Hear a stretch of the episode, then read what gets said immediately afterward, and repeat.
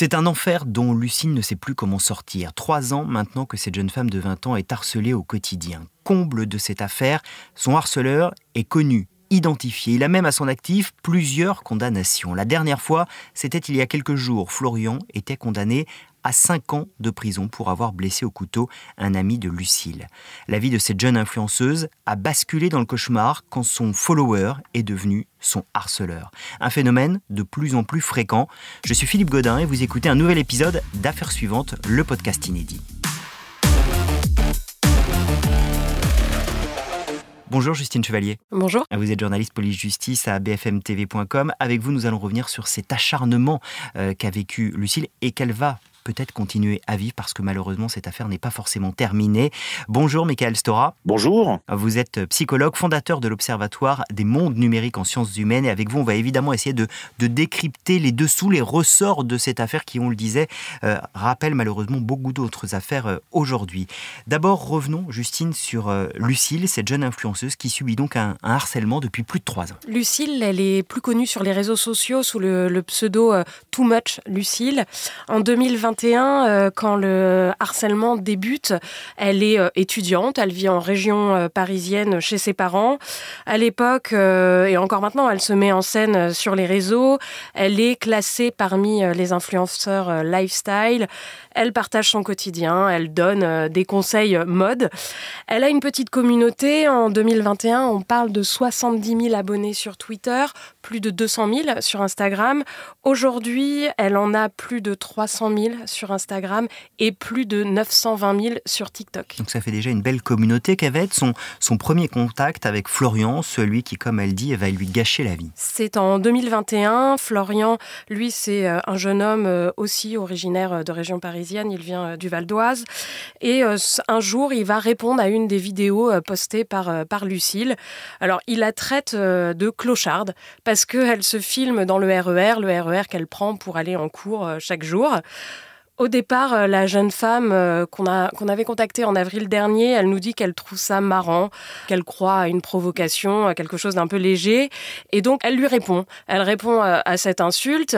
Et aujourd'hui, elle nous dit qu'elle n'aurait jamais dû répondre à ce message, car depuis, l'homme n'a cessé de la contacter sur les réseaux sociaux. peu de temps après ce premier message, il lui donne un rendez-vous à la gare du Nord. Dans une vidéo, il lui dit que euh, ce jour-là, il va la trouver parce que la jeune femme, elle ne répond pas forcément euh, positivement euh, à cette demande de rendez-vous. Et ensuite, c'est des messages, des photos, des vidéos quotidiennement. À chaque fois, Lucille, elle va le bloquer, mais il va multiplier les comptes et il va à nouveau lui envoyer des messages, des photos, des vidéos.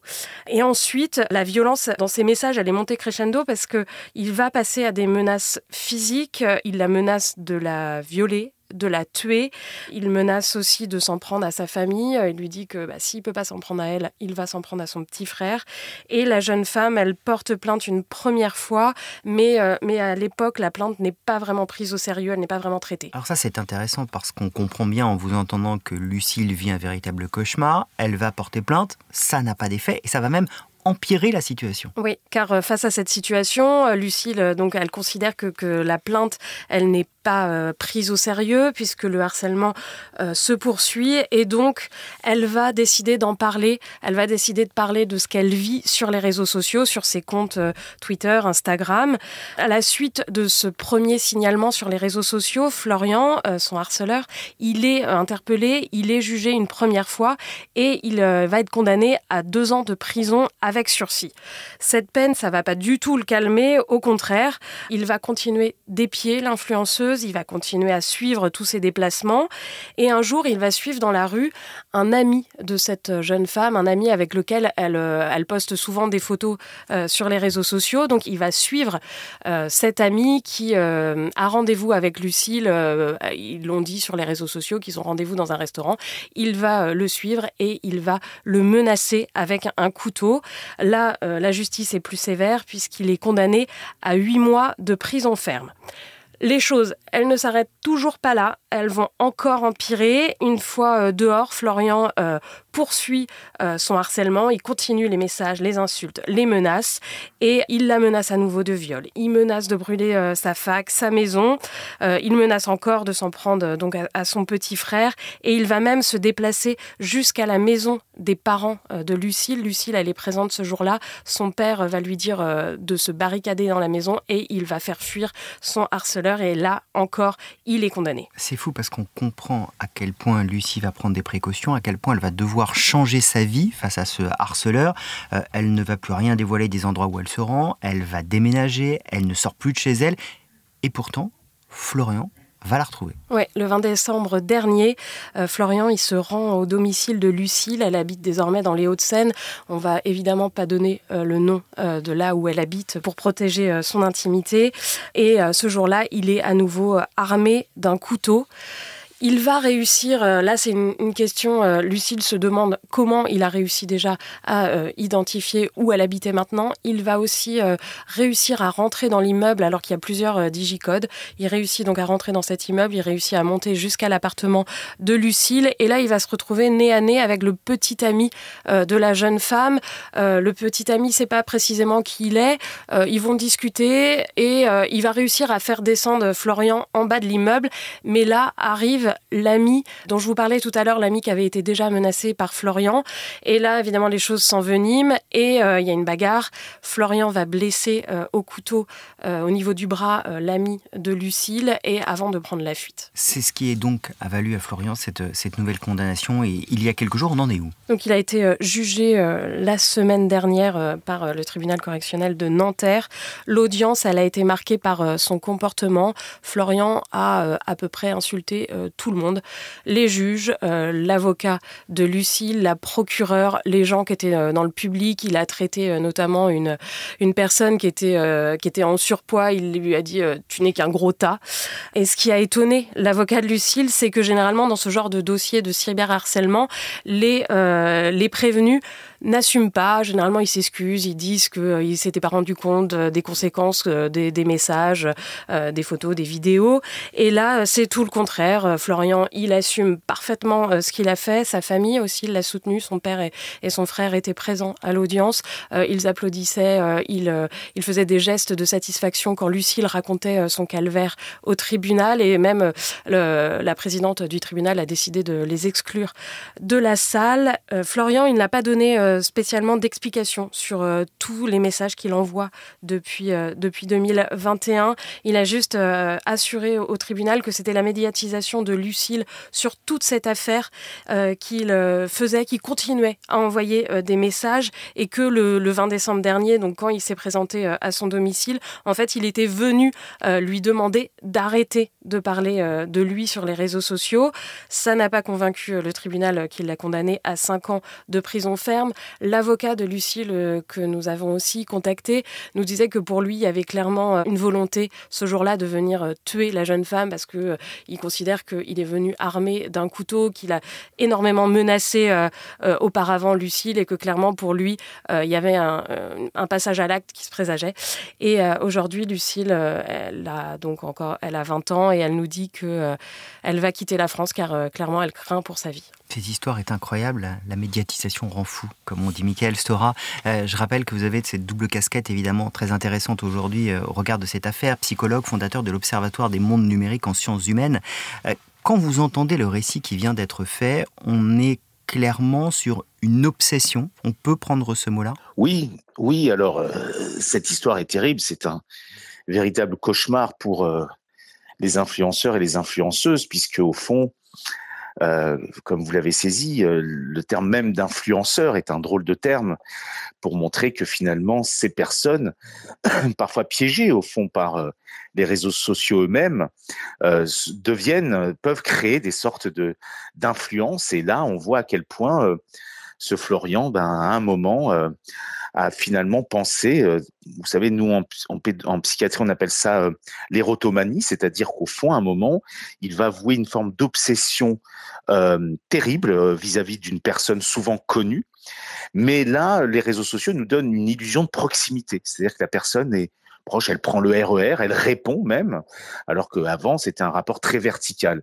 Et cette illusion de proximité fait que cette forme d'érotomanie, qui est une paranoïa, hein, peut aller jusqu'à des menaces de mort et voire même malheureusement des, crimes. Donc c'est vrai que il y a en effet quelque chose qui nous montre, et surtout peut-être pour les influenceurs lifestyle, c'est-à-dire des gens qui finalement parlent et montrent leur quotidien, donnent un peu cette illusion qu'on peut, on peut le posséder ou la posséder.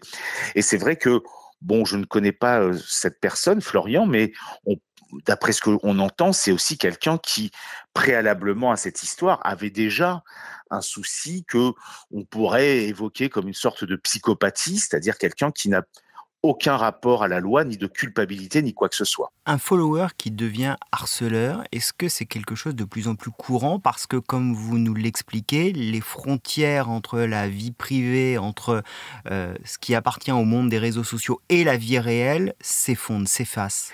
Oui, c'est justement quelque chose. Alors moi, j'ai plutôt travaillé aussi sur la santé mentale des influenceurs. Je peux vous dire que c'est pas toujours évident, mais c'est vrai que ils sont eux-mêmes piégés, alors aussi bien par un modèle économique, hein, parce que certains gagnent très bien leur vie, mais finalement vont, surtout que je le répète, ceux qui font du lifestyle, et, à la différence des créateurs de contenu qui sont eux des artistes d'une certaine manière, et, finalement eux non, se montrent tels qu'ils sont, même si on peut quand même se dire que souvent ils montrent une image très idéalisée de même, hein, surtout sur Instagram. Mais c'est vrai qu'on retrouve un peu cette idée que euh, souvent, ils vont se filmer dans leur chambre. En tout cas, euh, certains influenceurs continuent à le faire. Ils vont parler de leur tracas, ils vont montrer leurs amis, et petit à petit, bah, ils deviennent des personnages incroyablement familiers. Alors, c'est ce qui fait que certains, bah, ils ont autant de followers qui les aiment, qui envoient plein de petits cœurs, mais d'autres, finalement, peuvent, dans des phénomènes de projection un peu, euh, un peu inquiétants, penser que cette personne est complètement accessible et qu'il est possible de franchir un peu la barrière du virtuel, parce qu'elle a répondu, et vous avez évoqué que c'était peut-être une erreur qu'elle ait répondu, mais néanmoins, en tout cas c'est ce qu'elle dit, mais en général, les influenceurs ne répondent jamais aux messages et même jamais aux commentaires. Euh, et c'est très rare. Donc c'est vrai que souvent, les influenceurs eux-mêmes sont des gens très fragiles, souvent narcissiquement. Et donc, bah, le fait de répondre, euh, surtout quand on est attaqué, ben, montre un peu les failles et la faiblesse et ça peut provoquer chez quelqu'un de, plutôt sadique, hein, là je rajoute un petit peu finalement un, un, désir de destruction, mais aussi de possession, puisque j'ai pu lire aussi qu'au-delà de, de la tuer, il voulait aussi lui faire un enfant. Hein. Donc on voit bien qu'il y a une sorte de euh, quelque chose qui nous montre aussi qu'il est euh, euh, aussi profondément dans une forme de relation totalement passionnelle. Quand on vous entend, on se dit à quel point il faut mettre en garde tous ceux qui veulent devenir influenceurs et influenceuses aujourd'hui, qui sont de plus en plus nombreux, parce qu'en fait ils se tendent quasiment un piège à eux-mêmes. Oui, alors ça c'est vrai que, bon là c'est quand même une histoire totalement exceptionnelle, même s'il semblerait que le cyberharcèlement existe, hein, on le sait, mais euh, c'est vrai que ce que moi j'ai plutôt repéré concernant la santé mentale des influenceurs, c'est que d'une certaine manière, ils mettent en scène une sorte de moi virtuel qui gonfle, qui prend une ampleur, mais le moi réel, souvent, s'appauvrit. Cette tension entre les deux peut provoquer ce qu'on appelle des burn-out digitaux. Hein. On a pu voir des, influenceurs qui complètement se sont effondrés, ou lorsqu'ils sont petit à petit attaqués, ils peuvent aussi s'effondrer. Donc c'est pas si simple que cela. Et on a presque envie de se dire comme euh, certaines personnes qui d'un coup passent à la lumière et deviennent des personnes très célèbres. Tout le monde ne, supporte pas cette forme de passage, euh, même s'il y a des intérêts, entre autres financiers, peut-être narcissiques.